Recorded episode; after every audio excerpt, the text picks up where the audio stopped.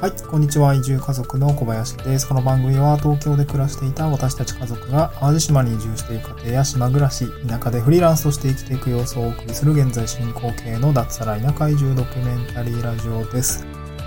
はい、えっ、と、今日のトークテーマはですね、東京から淡路島へ地方移住した私が通った移住の4つの段階というような内容でお送りをしていきたいと思います。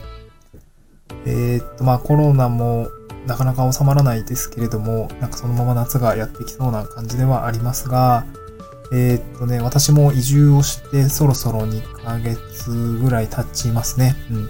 東京から淡路島に地方移住をして2ヶ月目ですね。に突入してきました。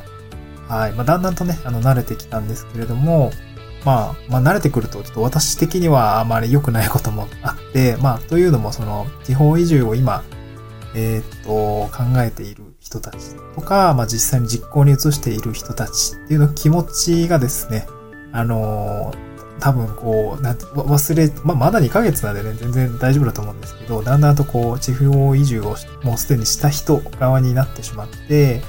えー、っと、まあ、これからする人地方移住をしていく人たちの気持ちっていうところをですね、なんかちゃんとこう、同じ気持ちでいられるかなっていうところが、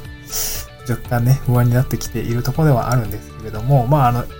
同じ気持ちがね、あるうちに、こう、まあ、私の、なんていうんですかね、思ったことを、まあ、しっかり、あの、こういう形で、あの、記録をしておこうかなと思って、日々、ま、もう本当に毎日更新をしている次第でございます。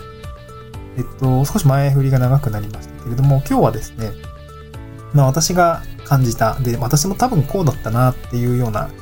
あの、地方へ移住したい人が、あの、通る段階っていうものが、ね、4段階ぐらいあると思っていて、今日はそのお話をしたいと思います。で、それは何かっていうと、まあ、心理状況というか、うーん、なんていうんですかね、まあ、その、移住に至るまでのプロセスというか、それにまあ4つの段階があるかなという感じがします。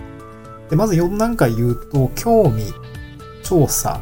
不能、そして実行と。いうような、まあ、4つの、うん、なんていうんですかね、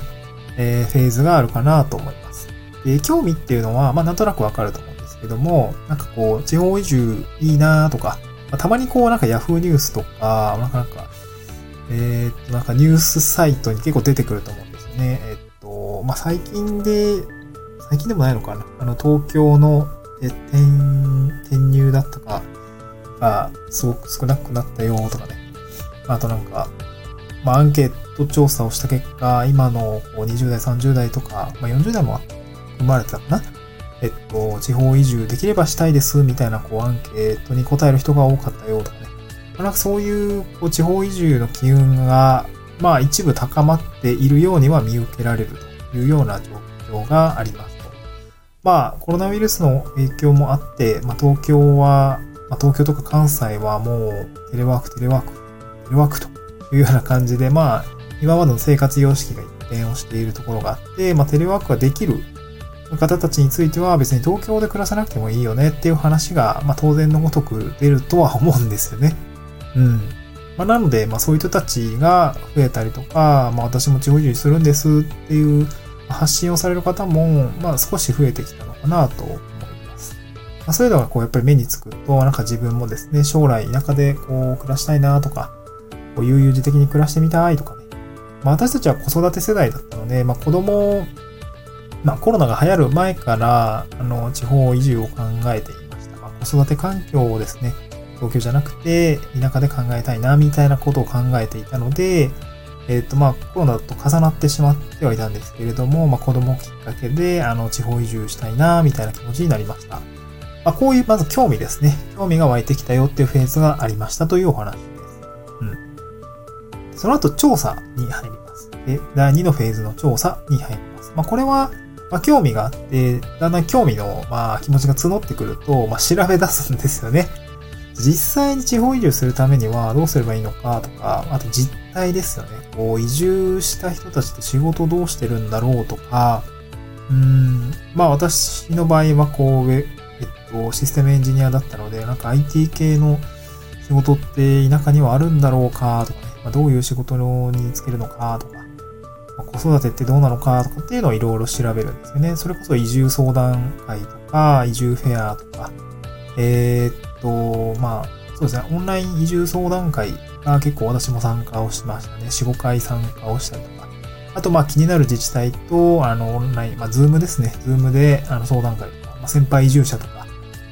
と喋って、えー、いろいろ調べていった感じがあります。なので、この調査っていうのは結構時間をかけたような感じですね。うん。半年以上はかけた気がしています。うん。で、そんくらいこう調査をしていくと、まあ結構見えてくることが増えるんですよね。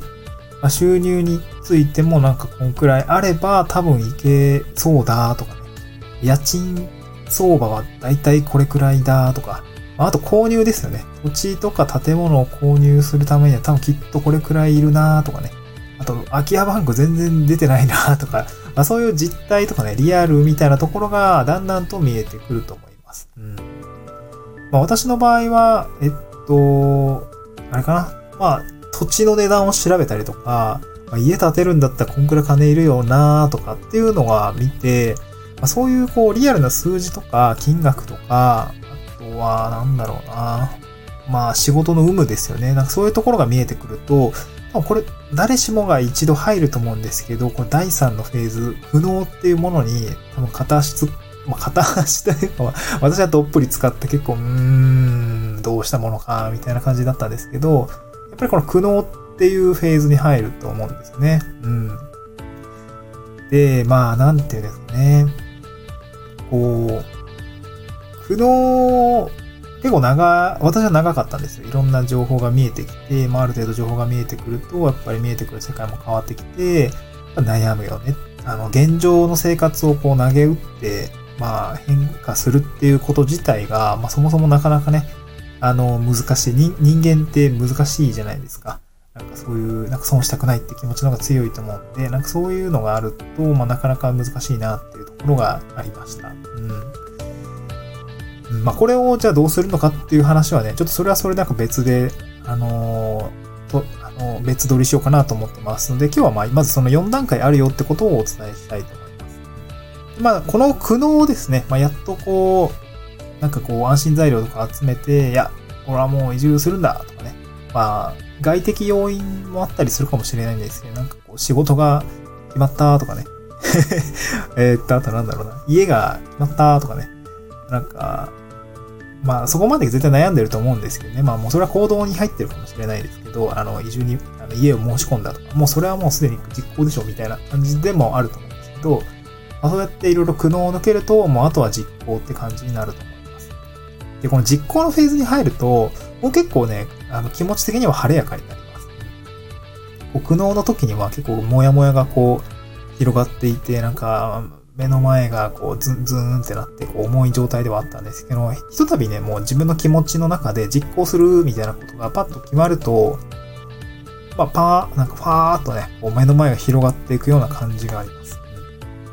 で、そうすると結構早いんですよね。人って結構早くって、なんかこう現地に本当に遊びに、まあ、まあコロナなんであれですけど行ったりとか、お友達作りをしたりとか、あと SNS で実際の現地の方を探して、こう、なんていうんですかね、アクションを取ってみたりとか、えそういうことをするのって結構早いんですよね。うん。私もめちゃくちゃネットで調べて、なんか SNS とかで、こう、なんていうんですかね、まあ私の場合は、あの、キーワード検索で、こう、淡路島 淡路島移住とかね、めちゃくちゃ調べてたんですけど、まあ、あとは、フェイス、あの、インスタグラムとかのハッシュタグ検索で、淡路島移住みたいなやつですごい調べて、あの、移住者の方なんか情報発信してないかな、みたいなのをすごい調べてました。まあ、そうやって、まあそうやってな、そうやって行く中で、こう地方に移住した人たちの暮らしっていうのを、まあ少し覗き見をさせてもらったっていう感じですかね。なんかそういうのを見ながら、ああ、こんな感じか、みたいな。なんか、海綺麗だな、とかね。えっ、と、なんかいろんな人がいるな、とかね。まあ、淡路島結構いろんな人がいるんですけど、あれ、これはなんか特殊なのかなとは思うんですけどね。なんかね、結構いろんな人がいるなって感じで。だから、なんか、まあ、ある意味ちょっと特徴はつかみづらかったんですけどね。なんかいろんな人がいすぎて。うん。なので、そういった感じで、えっ、ー、と、この、まあ、興味からも、興味関心ですよね。興味を持って、えっ、ー、と、その気持ちが募ってくると、あの、やっぱり調査しだして、まあ、私の場合はこの調査にすごく時間をかけましたし、時間がかかってしまいました。で、その苦悩ですよね。次のフェーズ苦悩。まあこれもね、私はすごく悩んだりとか、結構ズーンってなったりとか、まあ、いや、あの、会社辞めるのか、家族いるのにとかね、すごく悩んだんですけども、まあ、こういう苦悩のフェーズがあったと。うん、で、そして最後に実行のフェーズですね。ただ実行さえ、実行するってことを決めてさえしまえば、実行のフェーズはですね、もう気持ちは晴れやかになりますので、まあ、ずっとこう移住が完了するまでなんかずっとモヤモヤするのかっていうわけじゃなくて、この自分自身がですね、実行するっていう決めたその段階から比較的も気持ちは、あの、晴れやかになってきますので、まあ、なんかそういうね、4段階あるんだなっていうのが、まあ、うん、心理状態的にですかね、4段階あるんだなっていうところを、まあ、押さえておくと、まあ、今自分がどれくらいの、えー、っと、フェーズに来ているのかっていうのがわかると思います。あなんか今、移住について調べ出してんなってことは、調査か2段階目だな、みたいな気持ちになったりするし、あ、ここから苦悩が来るなっていうのがわかると、まあ、なんか別に凹まないというか、まあ、苦悩、どうせ悩むことはあるしな、みたいな分かってれば別になんかそんな凹まないと思うんですよね。うん。で、4段階、あの、今苦悩している人は、なんていうんですかな、今すごい私すごい悩んでました。でも、よくよく考えてみると、この3ステップ中、あ、4ステップ中3ステップ目に来ているんだ。あとはじゃああれか、悩んで悩んで、まあ、あと答えを出すだけか、みたいな感じで、こう、好意的に、こう自分の気持ちがですね、好意的、ポジティブに捉えられるように、こう、かあの、まあ、マインドをですね、少し変えてみてみると、まあ、この移住に、まあね、せっかくね、あの、こ自体を好転させようと思って、あの、移住にトライしているかと思いますので、あんまりこう、移住で悩みすぎて嘘になるとかっていうのを、それはまあ本末転倒だと思うんで、まあ気持ちをしっかり切り替えながら、移住ですね、実こまでこぎつけられればいいかなと思います。はい。えっ、ー、と、何か参考になれば幸いです。また次回の収録でお会いしましょう。バイバーイ。